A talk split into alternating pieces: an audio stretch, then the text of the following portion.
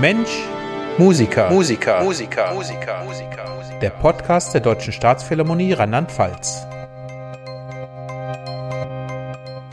Hallo und herzlich willkommen zu einer neuen Ausgabe des Staatsphilharmonischen Podcasts Mensch, Musikerin. Und heute haben wir einen speziellen Gast, der die Abonnentenschaft repräsentiert. Ich freue mich auf Kai Ring und am besten stellen Sie sich kurz vor. Ja, äh, guten Tag, Herr Keller, liebes Publikum. Ähm, mein Name ist Kai Ring, ich bin 58 Jahre alt, äh, wohne in Heidelberg, arbeite dort als Architekt seit äh, Jahrzehnten und bin ähm, Abonnent äh, bei der Staatsphilharmonie seit äh, ja, vier Jahren ungefähr. Ja. Herr Ring, wir haben jetzt äh, ein spezielles Konzert, das das Sie mit Ihrem Gesicht vertreten. Das sind die Highlights der Klassik. Am 10.3. Äh, ist das Konzert äh, hier in Ludwigshafen im Pfalzbau. Ähm, sind die aufgeführten Werke auch Ihre Highlights? Es kommt ja die Moldau, Mozart Klarinettenkonzert und Neunte Dvorak. Also ähm, die Moldau ist jetzt nicht mein Highlight. Das ist eigentlich nicht meine Musikrichtung. Mit Mozart bin ich aufgewachsen, auch wenn ich jetzt dieses spezielle Klarinettenkonzert nicht kenne. Mein mhm. Vater ist völlig begeistert davon. Morgen fahre ich zu seinem 89. Geburtstag ja, und er hat gesagt, er hat mir zwei Aufnahmen rausgesucht, die ich unbedingt hören muss. Ja. Und ähm, Dvorak ähm, ist absolut meins und ich erinnere mich noch, dass ich als 16- oder 17-jähriger Schüler damals mit Kassette Aufnahmen von Langspielplatten gemacht habe ähm, und da war auch äh, Dvorak dabei. Da war auch dabei Bilder einer Ausstellung. Mhm. Und da war auch äh, Beethoven dabei und das Mozart-Requiem war auch dabei. Und diese Kassetten hatte ich jahrzehntelang im Auto, solange ich ein Auto gefahren habe, was noch einen Kassettenrekorder hatte. Also so bis vor ungefähr acht Jahren oder so. Ja. Wo kommt Ihre Affinität zur klassischen Musik her? Also ich habe ja eben schon gesagt, mein Vater hat mir zwei Aufnahmen rausgesucht. Ich bin also von klein auf mit klassischer Musik aufgewachsen, hauptsächlich Mozart. Mhm. Ähm, mein Vater ist ein ganz großer Mozart-Fan, ist auch immer zu den Mozart-Festspielen im Januar nach Salzburg gefahren. Und dann gab es die große Opernleidenschaft. Also in meiner Kindheit und Jugend wurden zu Hause permanent Opern gehört. Ähm, und ich wurde dann auch als äh, Jugendlicher schon dann in so drei Stunden Opern mitgeschleppt. Das war jetzt nicht unbedingt so meins, aber ähm, ich war auf jeden Fall vertraut und bei uns gab es Sonntag beim Mittagessen immer HR2 mhm. Sonntagskonzert als Begleitung zum Mittagessen. Das war jedes Mal sonntags so. Ja. ja. Bei und uns hießen die dritten Programme Krawallprogramme, die also die liefen bei Ihnen gar nicht diese diese. Nein, das WDR. war völlig völlig verpönt. Also Popmusik war in meinem Elternhaus total verpönt. Ich, als Jugendlicher klar hört man das dann und ja. ähm, und das wurde auch nicht verteufelt, aber da gab's kein Gegenüber. Also ich habe dann mal, ich habe immer geguckt, was hat mein Vater so für Schallplatten und dann habe ich tatsächlich sogar auch Modern Jazz Quartet gefunden, Schallplatte von, was nicht, 1960 oder sowas. Ja. Die habe ich mir dann geschnappt. Und ähm, das war dann was, womit ich eher was auch anfangen konnte. Höre ich auch jetzt noch sehr, sehr gerne. Milt Jackson Quartet, Modern Jazz Quartet ist ja eins im Prinzip. Mhm. Ähm, und ähm, klar hatte ich so Ausflüge in die Popmusik, aber das hat sich dann äh, eigentlich gelegt. Das höre ich überhaupt nicht mehr. Mhm. Und als ähm, Jugendlicher oder junger, ja Jugendlicher, so Abiturient rum, ähm, habe ich auch ähm, dann Musicals gehört oder sagen wir mal lieber Rockopern, mhm. so Jesus Christ Superstar ja. oder Hair. Ja. Ähm, und dann natürlich das, was damals so Mode wurde, ähm, was weiß ich, äh, Evita oder Cats oder sowas, mhm. kam ja damals ganz neu so nach Deutschland. Habe ich auch in USA dann mal am Broadway tatsächlich zwei im Original gesehen, als ich meinen Onkel besucht habe. Und ähm, ich finde übrigens weiterhin, dass äh, Jesus Christ Superstar und Hair ganz, ganz tolle Werke sind, wenn man die auch die Filme guckt und diese filmische ähm, Umsetzungen oder diese Ergänzungen Musik und Szene und Bild. Ja. Ich bin ja Architekt und bin auch sehr kunstinteressiert und ähm, habe dann natürlich so eine ganz spezielle Affinität, was ähm, ähm, optische Wahrnehmung oder, oder szenische Umsetzung angeht. Und deshalb kann ich mir dann auch ganz toll ähm, Musikstücke merken, wenn sie mit Bildern verbunden sind. Okay. Ich habe ja eben gesagt, ich war mal am, am Broadway und da war ich auch im Central Park spazieren und die Eingangsszene Aquarius von Hair spielt ja im Central Park. Und dann bin ich da langgelaufen über diese Wiesen, äh, wo das spielt und hatte die ganze Zeit ohne Walkman, damals gab es ja den Walkman, hatte ich die ganze Zeit so diese Musik von dem Musical im Kopf und bin da so verträumt oder begeistert langgelaufen. Ja, super. Also das sind so so Eindrücke zur Musik, die schon ein bisschen spezieller sind, die sich da so entwickelt mhm. haben.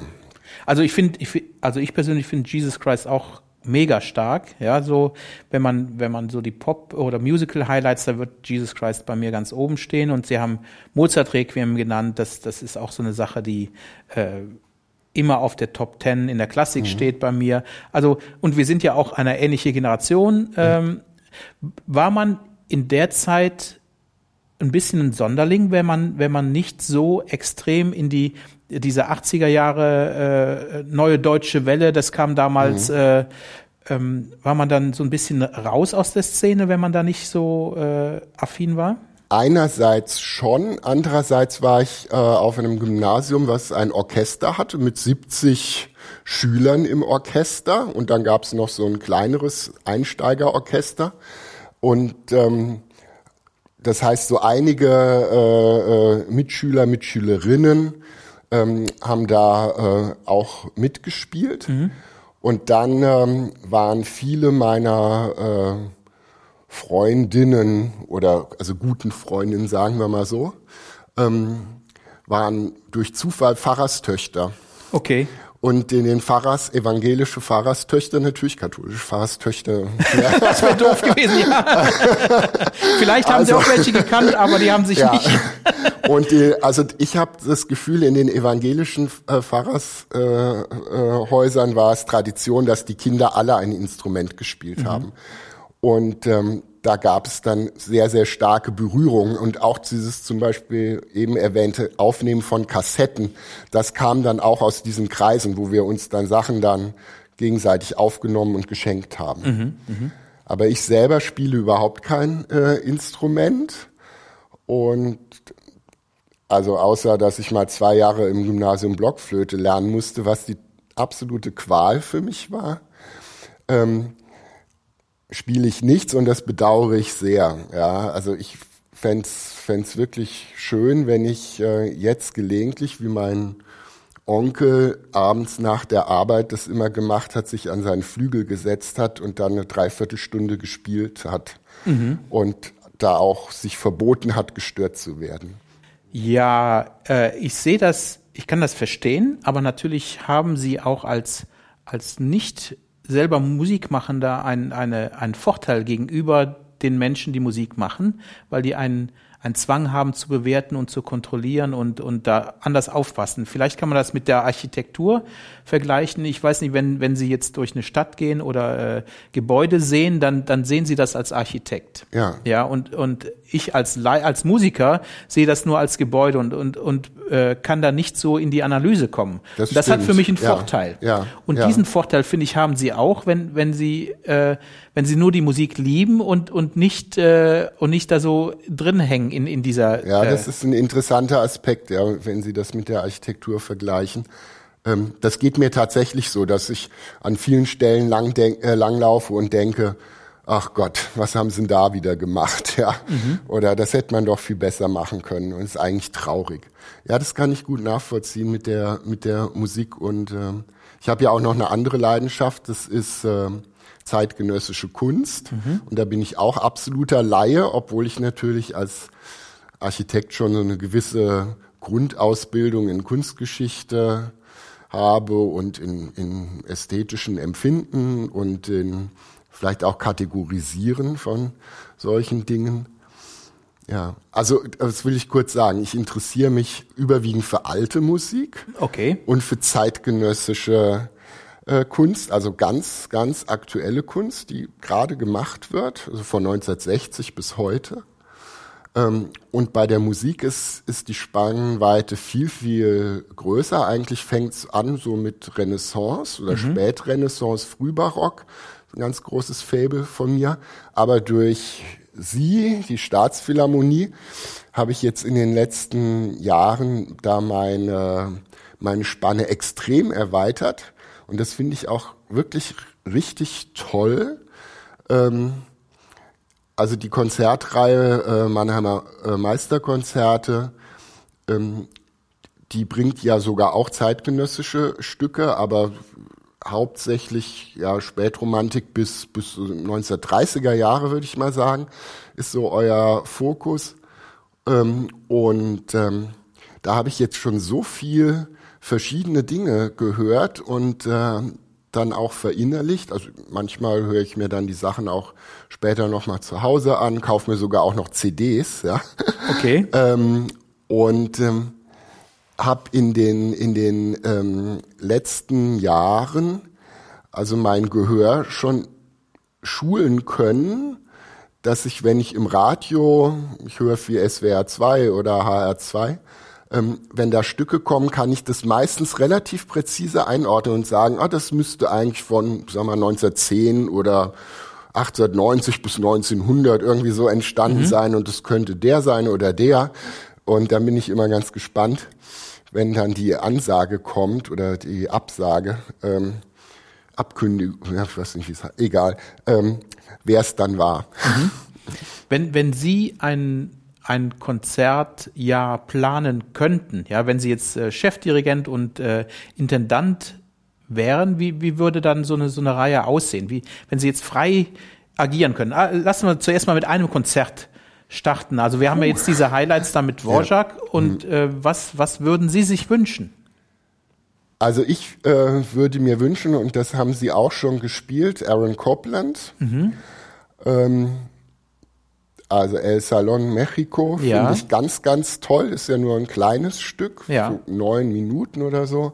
Und was ich auch liebe, ist Appalachian Spring. Ja. Habt ihr vor gar nicht langer Zeit mhm. gespielt. Das fand ich ganz, ganz toll. Da fand ich auch sehr interessant die Einführung ähm, zum Konzert, wo erläutert wurde, dass eine Sequenz von Shaker-Tänzen äh, abgeleitet ist. Und das ist auch eine Stelle in dem, in dem Stück, die, äh, die ich ja ganz prägnant finde und, und sehr mitreißend ist und die ich sehr, sehr liebe. Mhm. Ähm, das müsste auf jeden Fall dabei sein. Und dann ähm, gab es mal eine Zeit, äh, wo im Radio ganz oft von Ernest Bloch mhm. die Sonate Nummer zwei Malincolia gespielt wurde. Äh, ähm, äh, äh, falsch, von, ähm, aus, vom Jewish Life äh, das Stück Prayer gespielt wurde. Mhm. Und das finde ich auch unglaublich anrührend und, und ähm, mitnehmend. Und da habe ich ein bisschen recherchiert und festgestellt, dass Ernst Bloch ähm, mal Schüler von Eugène Isai war. Und von dem habe ich bei Ihnen auch schon was gehört. Es war eine Zugabe, ich glaube, von einer äh, ähm, Gastsolistin, äh, äh, mhm. Violine. Und da habe ich, da wurde gar nicht gesagt, was das ist. Und dann wurde, habe ich das rausgefunden, dass das die Malincolia aus der Sonate Nummer zwei ist. Und das fand ich dann auch wieder toll, dass es da diese Verbindungen gab. Das beides Stücke, die mir spontan ähm, so gefallen haben oder mich so bewegt und mitgenommen haben. Und dann habe ich äh, festgestellt, das eine ist der, der Schüler äh, des mhm. äh, Lehrers. Also das wären, ob das sind ja zwei ganz kleine Stücke oder kurze Ausschnitte aus Werken. Das müsste auch unbedingt dabei sein. Mhm. Wie sehen Sie die, die Entwicklung von neuen Formaten? Glauben Sie, dass die Klassik äh, neue Formate braucht, dass, dass dieses klassische sich hinsetzen und zuhören dass das eine Ergänzung braucht? Oder ist das für Sie völlig in Ordnung, einfach nur dazu sitzen, sich, sich vielleicht einen Anzug anzuziehen oder, oder vielleicht auch nicht ähm, und, und dann die Musik äh, einfach anzuhören? Oder glauben Sie, dass es Formate braucht, wo man zum Beispiel mehr spricht oder sich bewegt oder äh, optische Reize dazukommen? Wie, wie stehen Sie dazu? Also ich glaube schon, dass ähm, diese ganze klassische Kultur ähm, das Publikum suchen muss. Das betrifft äh, die bildende Kunst genauso wie die darstellende Kunst. Ähm, die Kunstvereine und Museen haben ja genau das gleiche Problem. Den stirbt das Publikum weg und die, äh, die müssen versuchen, die Leute neu zu binden und neues Publikum auch zu finden. Leute, die früher gar nicht in solche Institutionen gegangen mhm. sind oder das über Familientradition wie bei mir mit der Musik zum Mittagessen so ähm, eingeimpft bekommen haben.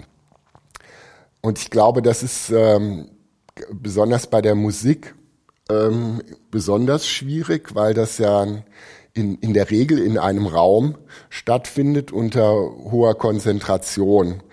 Und ich glaube, wenn da zu viel mit Licht und Bewegung drin ist, dann stört das eigentlich so das Konzertempfinden, wie wir es zumindest klassisch äh, so bis jetzt leben. Mhm.